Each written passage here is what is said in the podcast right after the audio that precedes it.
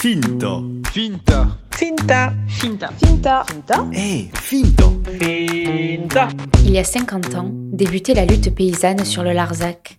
Une lutte qui a duré 10 ans, jusqu'à l'élection de François Mitterrand en 1981. Élu président de la République, ce dernier entérine, comme il l'avait promis, l'abandon du projet qui a crispé les paysans sud-aveyronais, à savoir l'extension du camp militaire de la cavalerie.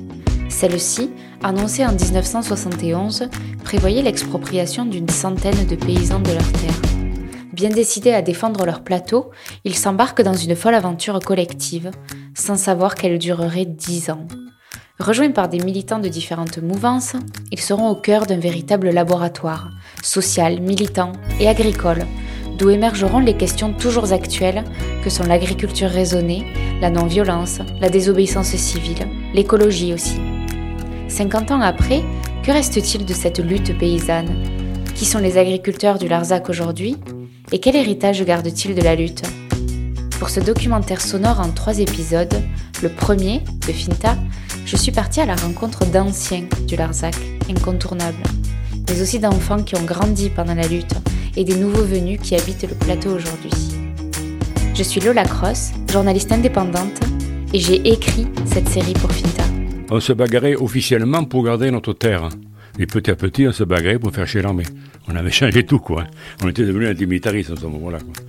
On a, on, a, écrit notre page de l'histoire comme on a pu, et bien que les autres fassent pareil, quoi. Et chacun, maintenant, on voit bien dans les, dans les jeunes, les jeunes de 40 ans hein, ou 50 ans, ils écrivent autre chose, mais c'est bien, chacun fait son truc, quoi. Nous, on a fait ce qu'on a pu à l'époque, quoi. Que chacun fasse ce qu'il peut là où il est. Voilà.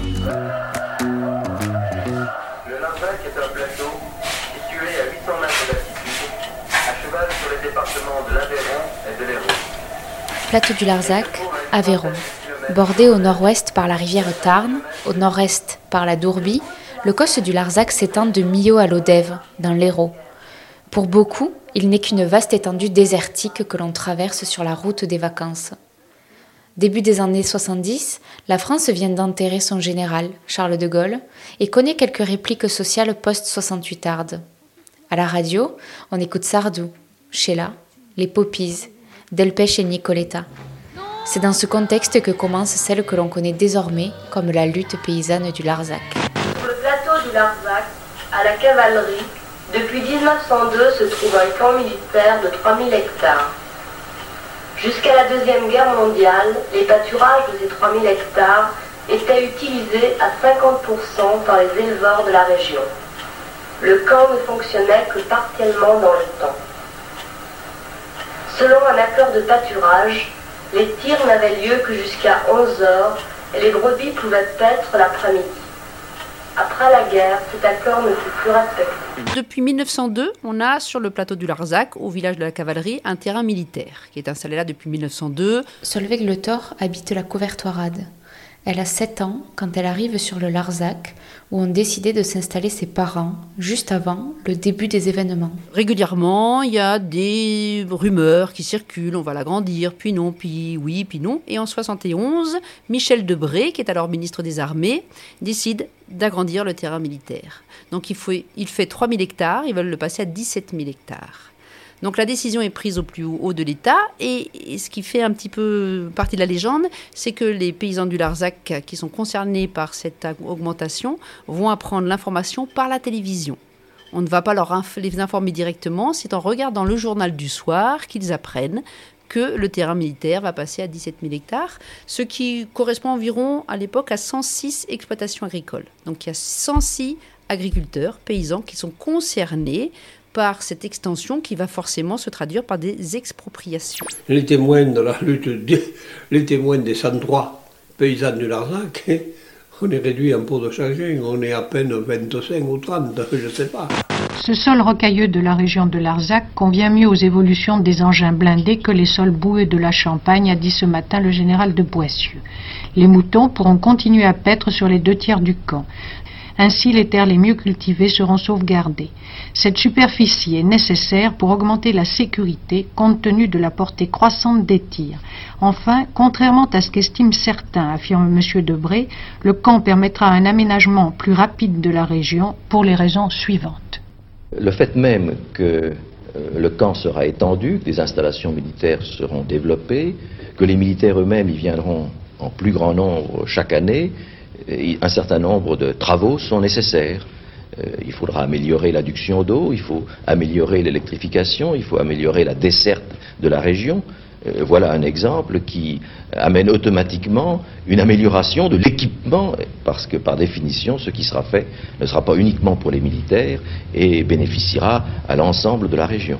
Voilà un exemple parmi d'autres euh, qui justifie que l'installation du camp du Larzac euh, fera que l'aménagement de la région, et notamment de la région de Millau, connaîtra un développement plus rapide que celui qui était prévu. La proposition, c'était on, vous exproprie, mais en échange, il y aura les canalisations qui seront. Que le Larzac, dans les années 70, euh, ici à la couverture, par exemple, il n'y a pas l'eau. Beaucoup de fermes n'ont pas l'eau potable. Euh, l'électricité, par contre, presque tout le monde l'avait. Mais le téléphone, tout le monde n'était pas raccordé. Et puis l'eau, c'était euh, vraiment euh, une chose à laquelle l'eau à l'évier, comme on dit aujourd'hui, on n'était pas habitué. Je me souviens, enfant, aller chercher de l'eau à la citerne. Hein. donc c'était euh, c'était un peu les promesses. Si vous acceptez, ben, en échange, il y aura l'eau, il y aura la modernité. Mais c'est toujours comme ça qu'on essaye de faire passer les projets, ce qu'on appelle aujourd'hui des grands projets inutiles. Donc c'est un peu ça qui lance un peu la chose, c'est qu'ils la prennent par la télévision comme n'importe quel autre Français. Donc là, forcément, un peu vexé de la prendre comme ça. Alors au début, c'est euh, on se contacte les uns les autres, on se rencontre, on s'aperçoit qu'on est euh, assez nombreux à être concernés, et un petit noyau va se construire ainsi pour essayer de comprendre ce qui se passe. Voilà, le tout début, c'est euh, septembre 71 que ça commence. J'allais dire un paysan normal, il avait des guillemets à mot normal, quoi. Comme je dis, je votais à droite, j'allais à la messe, je m'occupais de mon troupeau, point la ligne, quoi. Parmi les paysans concernés par l'expropriation figure Léon Maillet. Il a une trentaine d'années au début des années 70. Je suis vraiment indigène, hein, autochtone à 100%. Ben, j'ai toujours vécu ici, euh, j'étais à l'école à Millau, enfin au collège à Millau, et puis euh, après au service militaire à Lyon, et puis euh, au retour au service militaire, ben, je me suis marié, et puis en fait, ben, comme j'étais fils unique, donc il y avait une ferme, mon père avait déjà 67 ans à l'époque, donc j'ai repris la ferme de mon père, et puis voilà. Et puis, quelques années après, l'histoire du Larzac me tombe dessus. Mais j'étais en totalité compris dans le périmètre d'extension du camp. Et j'étais concerné, donc je me suis retrouvé avec les copains euh, et essayer de se regrouper. Qu'est-ce qu'on fait? On fait une petite manif familiale. On avait des relations de voisinage avec les voisins. On se, tutoyait entre hommes. Je crois qu'on se voyait avec les femmes plutôt. Mais bon, euh, on ne se fréquentait pas, quoi. Même euh, les voisins les plus proches, on, les voyait peut-être un peu à la messe, etc. Mais c'est tout, quoi. Et c'est eux, je pense, qui se dit, maintenant, il faut se réunir, sinon on va se faire bouffer.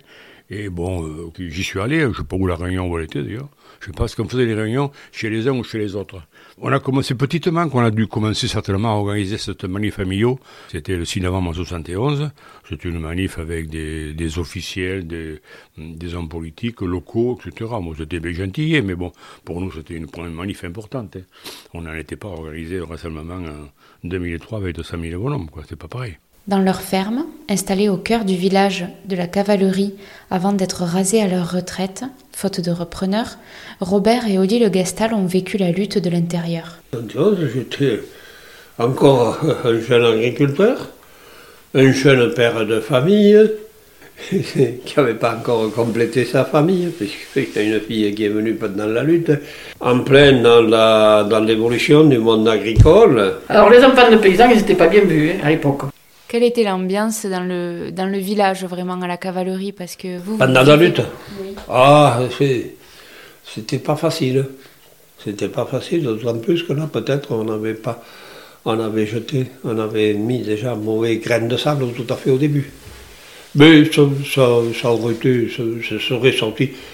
Ça, il y avait pour les comptes, quoi.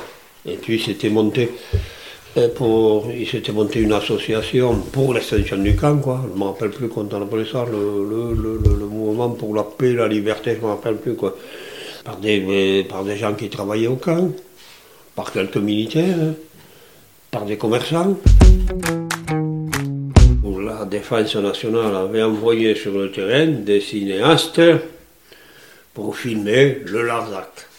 Bon, ce que je me rappelle, c'est qu'ils sont venus chez nous, dans notre bâtiment flambant neuf.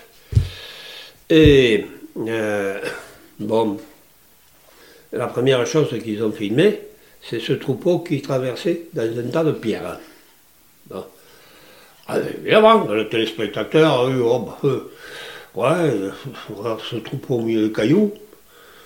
Euh, cette ferme, cette, ce petit village du hameau de la Blaquière, rien que des vieilles roues de charrette, évidemment, ça ne peut servir qu'à un, un militaire. On avait complètement faussé oui. Alors que, comme je vous ai raconté tout à l'heure, il y a quand même tout un travail qui s'était fait à la cavalerie. Dans il y avait une grande avancée dans le monde agricole. Voilà. Et là, paf, cette avancée a été zappée par, par des images de la télé. Tout ça, aujourd'hui, on se dit, bon, 10 ans, euh, c'est pas long dans notre. Et en fait, ça se fait petit à petit. Donc, au bout d'un an de conciliation, de discussion, euh, sur les 106, il y en a 103 qui vont se retrouver et qui essayent de trouver une unité. Et l'unité, eh bien, elle passe par un serment symbolique. Ce serment des 103 paysans du Larzac, qui vont refuser de vendre, quel qu'en soit le prix, leur terre à l'armée, et qui vont signer ce papier qui les engage. Donc il y a ce côté symbolique qui fait on fait partie euh, on est tous ensemble unis et c'est jusqu'au bout qu'on ira à l'unisson. Donc ce serment, il est très important parce que ça, ça, ça signe un peu le pacte entre ces 103 paysans. On va d'abord manifester à Rodez. hein. On habite le Larzac. euh, pour nous, la capitale ici, c'est la préfecture. Donc euh, il y a la première manifestation en tracteur jusqu'à Rodez. Et là, la surprise des paysans du Larzac qui s'aperçoivent que sur Rodez, eh ben, on les soutient. Les Ruténois sont derrière. Donc premier euh, un peu il y a aussi tout ce travail qui a été fait qui est très important, qu'il ne faudrait pas oublier. À l'époque, sur le Larzac, les gens sont extrêmement croyants. Catholiques, on va à la messe régulièrement et beaucoup de ces choses se discutent après la messe. Et peu à peu, pas mal de curés, de prêtres vont s'engager auprès des paysans du Larzac. Et ça, ça va leur donner une légitimité. Eux-mêmes, d'ailleurs, souvent croyants, vont se dire Ah bah ça va, si on nous lâche pas, c'est bon, c'est qu'on a raison. Et puis ensuite, pour euh, l'extérieur aussi, ça va jouer. Jusqu'à l'arc archevêque de Rhodes qui va prendre fait et cause pour les paysans du Larzac. Donc ça, ça stabilise au départ. 71, 72, 73, c'est ce moment fort où on s'aperçoit, avant la convergence des luttes, que déjà localement, il y a du soutien. Il y a du soutien politique, il y a du soutien ecclésiastique, il y a du soutien des habitants eux-mêmes. Donc ça, je pense que le noyau, il se fait à ce moment-là. Il a fallu résister à toutes les, toutes les avancées, toute la, la- on a résisté au maximum. Première manifestation, on était monté à Rodez, en tracteur, discours des différents leaders, ouvriers, agricoles, moi-même aussi. Et puis les marches sur Paris, marche en tracteur, marche à pied. C'est vous, dès la manifestation de Rodez, qui, qui dites d'ailleurs au micro, s'il faut, on ira jusqu'à Paris. Voilà, c'est ça, Une parole, comme m'a dit, je ne l'avais pas couché sur le papier. Guitardier m'a dit Il te faut que tu dises ça. Bon, bon, allez. Tout le monde, bravo, bravo. À Paris, à Paris, à Paris. Oui, je dois l'avoir dans mes- je dois avoir une cassette là, dans mes archives de ce discours. Oui. Léon Maillet. Première manif, c'était sur Rodez en tracteur. C'était Guitarier qui a eu l'idée de monter en tracteur à Rodez, il y a quand même 75 km, 80. Euh, oh là là, je me disais, mais il est fou, on va pas arriver à Rodez en tracteur, c'est pas possible. Euh, D'abord, aucun paysan n'était parti euh, en tracteur sur une route comme ça. Et puis en fait, bon, ça a été une promenade. En journée, il faisait beau, on est revenu le soir tranquille. Et on était nombreux, je sais pas, 60 ou 80 tracteurs, il y avait du monde, quoi. C'était un peu une farandole, quoi. Et au micro, Robert Castal, il s'est mis à dire, eh bien, s'il faut, on ira à Paris. Eh bien, puis, comme d'ici l'hiver, rien ne s'était passé, on s'est dit, bien, on va aller à Paris. Et allez, on était parti sur Paris. En tracteur, on avait mis les cabines, ce coup-là, pour avoir moins froid, on était que le 21 tracteurs, je crois. Novembre 6, Millau. Le 14 juillet, Ça, c'est. Et demain, les agriculteurs de la cavalerie vous le diront, Paris s'il le faut. Voilà, A été prise par insolence. moi-même. Debré.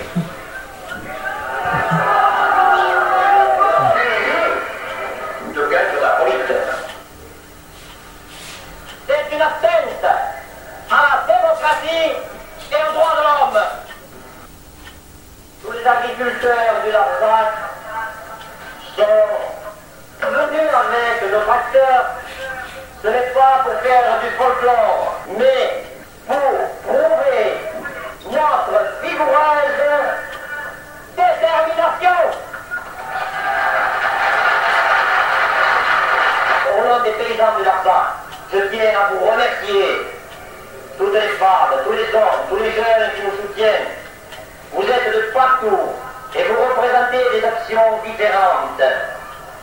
respect de la démocratie, de la liberté, paix, désarmement, protection de la nature, etc. C'est grâce à vous que nous avons tenu jusqu'à présent et que nous tenons encore. Nous voulons miser sur la vie, sur un développement des régions plutôt que sur la mort. Ça, c'est moi. Dans notre lutte, nous défendons la démocratie. Que l'on tienne compte de l'aspiration des paysans du Larzac. La décision d'expansion a été une décision politique. Sauver, développer animer la région, respecter les gens qui y vivent, voilà notre politique que nous menons. L'armée nous dit que Larzac est déjà un désert. Nous répondons ce désert est vivant et les hommes qui le font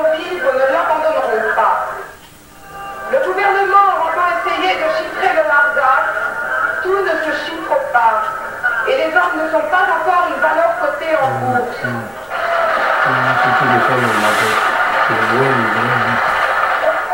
Qu'est-ce que je peux vous raconter? Marche sur Paris, la Tour Eiffel, euh, le commando sur la Tour Eiffel, bien entendu. Euh, euh, là, là, c'était. L'esprit kamikaze, quand même. Ben, par un petit groupe, aller faire paître des brebis sous la Tour Eiffel.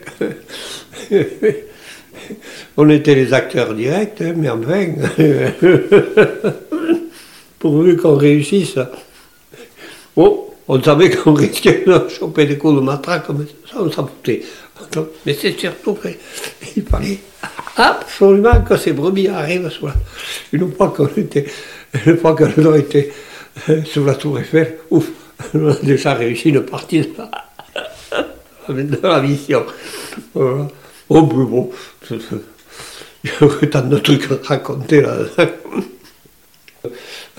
Que la hiérarchie la police se soit mis en route, ça a mis encore, ça a mis une heure. hein. Les journalistes ont été beaucoup plus rapides que, ils une, fois, qu'ils ont pris les photos, tout ça, dit, ça, notre mission réussie. Ils étaient là, prêts à intervenir. Oh, leur commençait à leur dire, Mais si vous commencez à nous mettre en tort, là, la France entière va rigoler de voir courir des, les flics derrière les brebis pour les attraper. Ça va être rigolo. mais peut-être qu'ils ont raison, hein. On n'a pas été, on été formé, nous, on n'a pas été formé à, à courir derrière des brebis. Alors, puis je vous assure que quand il a fallu plier boutique, et les- alors là, les, les policiers, ils ont bien regardé comment on faisait. Ils ont pris la leçon.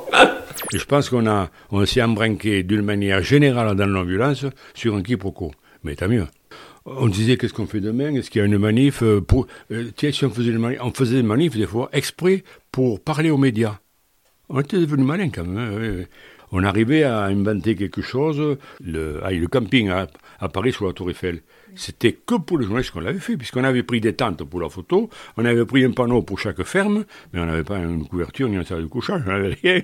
Et les, et les flics ont dû s'en apercevoir, et plus malins que nous, ils nous ont pas virés, alors que nous on pensait se faire virer dans la demi-heure qui suit. Donc euh, ben, il fallait rester, on ne pouvait pas partir. C'est-à-dire que les copains de Paris nous ont amené des salles de couchage et des tentes, et on a dormi sur place, il faisait froid en plus, il faisait moins de deux, je crois. Et fait voilà, on était pris à notre propre piège. Paris, à Tour Eiffel, on le voit, les flics, c'est quoi faire d'une brebis, comme dit Pierre Burger, nous on s'est attrapé une brebis, un flic, c'est pas quoi faire d'une brebis. Et voilà. On a souvent eu les brebis avec nous, tous les brebis à la calorie sur la place du village, on avait amené donc à- sur la Tour Eiffel, dans le tribunal, à Millau. Il faut amplifier l'affaire du Lazare. Il faut la faire connaître partout pour que cesse ce scandale. Nous allons en faire une affaire gigantesque.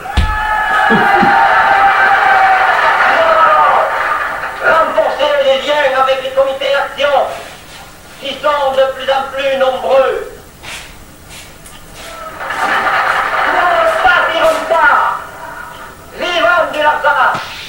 Le GFA, ce sont des, les gens qui ont apporté de l'argent pour prendre des parts. Ils ont mis dans le pot commun, et c'est ce pot commun qui achetait des parcelles quand il y en avait.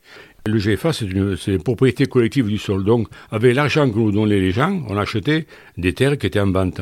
Et là, on n'a pas acheté une parcelle, mais on a acheté une partie. Le GFA, ce sont des, parts, quoi. Donc, les gens devenaient propriétaires d'une ou plusieurs parts.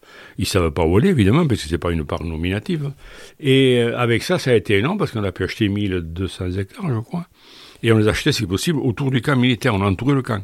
L'État, à ce moment-là, aussi achetait en même temps que le GFA. Donc, on se querellait un peu. Tout, le, le, le résumé de- mai 68, là, de Paris, qui était venu faire une première manifestation, mais les paysans n'y étaient pas. Le Larzac, c'était plutôt à droite, et là, bon, dans la révolution de mai 68, euh, bon, ça me passait un peu par-dessus la tête, tout ça, il faut bien le reconnaître. Des idées nouvelles qui rentraient pas bien dans, nos- dans notre culture. On ne les avait pas rejetés, non, loin de là. Mais jamais on avait vu tant de jeunes chevelus, euh, bizarres, on va dire, habillés différemment de moi, quoi. Bon. hein. Et quand vient la convergence, c'est c'est pas forcément voulu ni attendu en fait de la part des, paysans du Larzac. Je, je pense que c'est non seulement pas voulu, mais c'est même au départ craint. Parce que arrivent des villes, si on peut dire, hein, tous ces jeunes 68 arts, 70, qu'on appelait les maoïstes, les trotskistes, euh, tous ces istes qui arrivent, qui s'aperçoivent qu'il se passe quelque chose là et qui veulent en, être et participer, et pas toujours avec les mots qu'il convient d'avoir euh, par rapport aux agriculteurs. Donc ils vous le diront, euh, les agriculteurs, que pour eux c'est un choc culturel d'avoir cette jeunesse qui arrive, ces ouvriers, ces c'est un peu, c'est un peu, ça, ça fait peur un peu. Donc je pense qu'au départ un peu de crainte et puis après, eh ben, le bon sens paysan fait que s'il y a des nouvelles forces qui viennent euh, nous aider, pourquoi pas. Euh, Il y avait des artisans, il y avait aussi des artistes, enfin ça a vraiment euh, aggloméré plein d'autres gens, autres que ceux de la terre. Et je pense que ça a été l'une des richesses de cette euh, lutte. C'est une intelligence de la part des agriculteurs, des paysans concernés, d'avoir ouvert le cercle à d'autres pensées et à d'autres envies de, de, de contribuer à cette lutte. Sauf qu'il y a toujours ce noyau des 103. Et moi, dans mon souvenir d'enfant, je me souviens qu'il y avait beaucoup de discussions et qu'ils essayaient toujours de prendre les décisions euh, à l'unanimité, mais que quoi qu'il advienne, c'était toujours les paysans, ces fameux 103, qui prenaient la décision. Ils ne se sont jamais laissés déborder, jamais. Et je pense que ça a été leur force. Ce noyau ferme là qui tenait euh, les coudes, qui serrait les coudes et qui disait quoi que l'on nous propose, il y a des choses qui pourraient être intéressantes, d'autres un peu moins.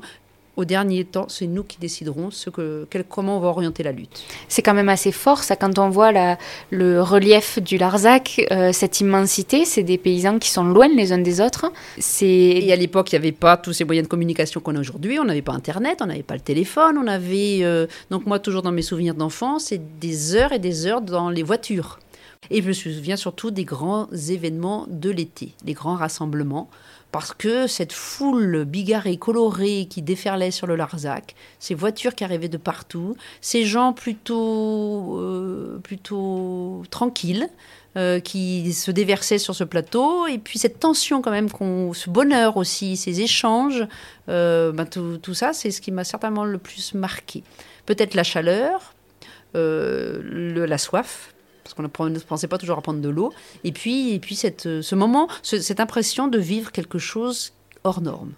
C'est sans doute pour ça que ça a marqué mon souvenir plus que des choses euh, habituelles. C'est que là, je, je le sentais, je pressentais qu'il y avait quelque chose qui se passait qui n'était pas normal. Je pense pour que ça m'ait marqué comme ça, pour que quand je te parle, je ferme les yeux, j'essaie toutes ces images de petits buis, de terre euh, rouge, de sueur, euh, d'odeur, j'ai même les odeurs encore qui sont là, c'est que ça s'est bien imprimé dans mon cerveau, c'est que j'étais spectatrice moi, hein, puisque j'étais vraiment pas actrice, hein, je suivais, euh, j'avais 7 ans, 10 ans. euh, plus tard, 15 ans, j'ai participé au chantier, mais au début, je suis mes parents. Et j'ai qu'une peur d'ailleurs, c'est de les perdre dans cette foule immense. Et donc, euh, il y a un peu cette crainte. Et puis, il y a cette gentillesse de tout le monde autour. Et puis, euh, il n'y avait pas beaucoup d'enfants à l'époque. Hein, quand même, malgré tout, c'était beaucoup des, des gens de 30, 35 ans, 40 ans, 50 ans. Je ne sais pas où étaient les enfants. Qu'est-ce que tu faisais toi alors? Eh ben, je suivais mes parents comme je pouvais. Je me souviens toujours avoir une main dans ma main Souvent la main de mon père, certainement, et la main des autres paysans aussi, parce qu'on devait se passer la gamine pour pas qu'elle se perde, certainement. Donc je, suivais un petit peu tout. Quand je pouvais donner un coup de main, je, me régalais, moi, de pouvoir euh, plier. À ce moment-là, il y avait hum, des petits chapeaux en papier où il y avait marqué la brebis, puis il y avait marqué Gardarem le Larzac, et donc fallait les plier ces petits chapeaux. Et je me souviens une fois d'être dans un stand et passer mon temps à plier ces chapeaux, et donc il y avait le bonheur d'être utile, le bonheur de faire partie de ce monde des adultes, d'être reconnu comme euh, faisant partie des adultes, et puis l'occupation euh, de, de faire quelque chose avec, euh, avec mes doigts. Et est-ce que tu te souviens de, de tensions? Parce que là, moi, je vois quand je recherche dans les archives, je vois beaucoup de confrontations aussi avec les forces de l'ordre. Est-ce que Mm. toi, c'est des souvenirs que tu as? Un peu, un peu. Euh, je pense que c'est mes premières, premiers gaz lacrymogènes. Ah, déjà? Déjà, voilà, j'ai dû respirer les premiers à ce moment-là.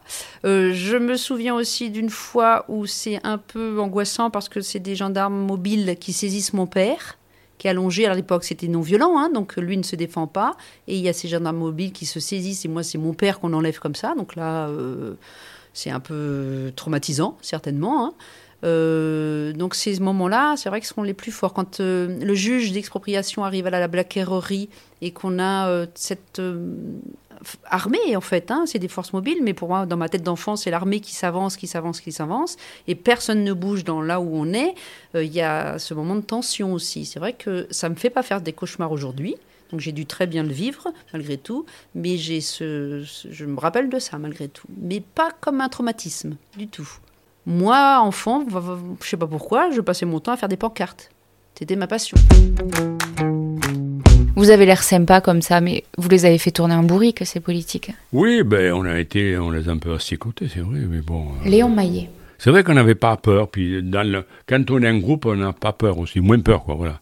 Alors il y a une espèce de d'émulation. C'est comme les chiens, s'ils sont trois, ils font des conneries. Comme nous, c'est pareil. C'est qu'on est trois paysans. Seuls, on en fait moins encore que des fois, j'aime bien un peu asticoter les gendarmes quand je les vois, mais bon. C'est vrai que sans ambiance, on ne peut pas. On peut pas lutter, quoi. Un gars qui est tout seul, mais il faut avoir une force de caractère phénoménale. Mandela, qui a fait 18 ans de prison, mais c'était énorme, ce type. Nous, on, nous, on rigolait, on était entre nous, on était en prison, mais on était en prison, je me rappelle, à Rodez, et il y a un gars qui s'est mis à dire, ouais, tu t'imagines où ça, où ça nous a amené, tant de lutte, il dit, ouais, un tôle, un tôle. On était tous ensemble, on rigolait, quoi. hein. Ma femme, tu regardes. Ça, c'est du hein.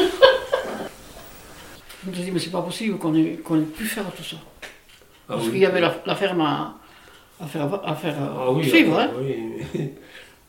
Lui, il était tout le temps dans toutes les, les manifestations. Comme disait on était Maillet, retraite, alors. de temps, de temps en temps, on arrivait à cultiver quand même.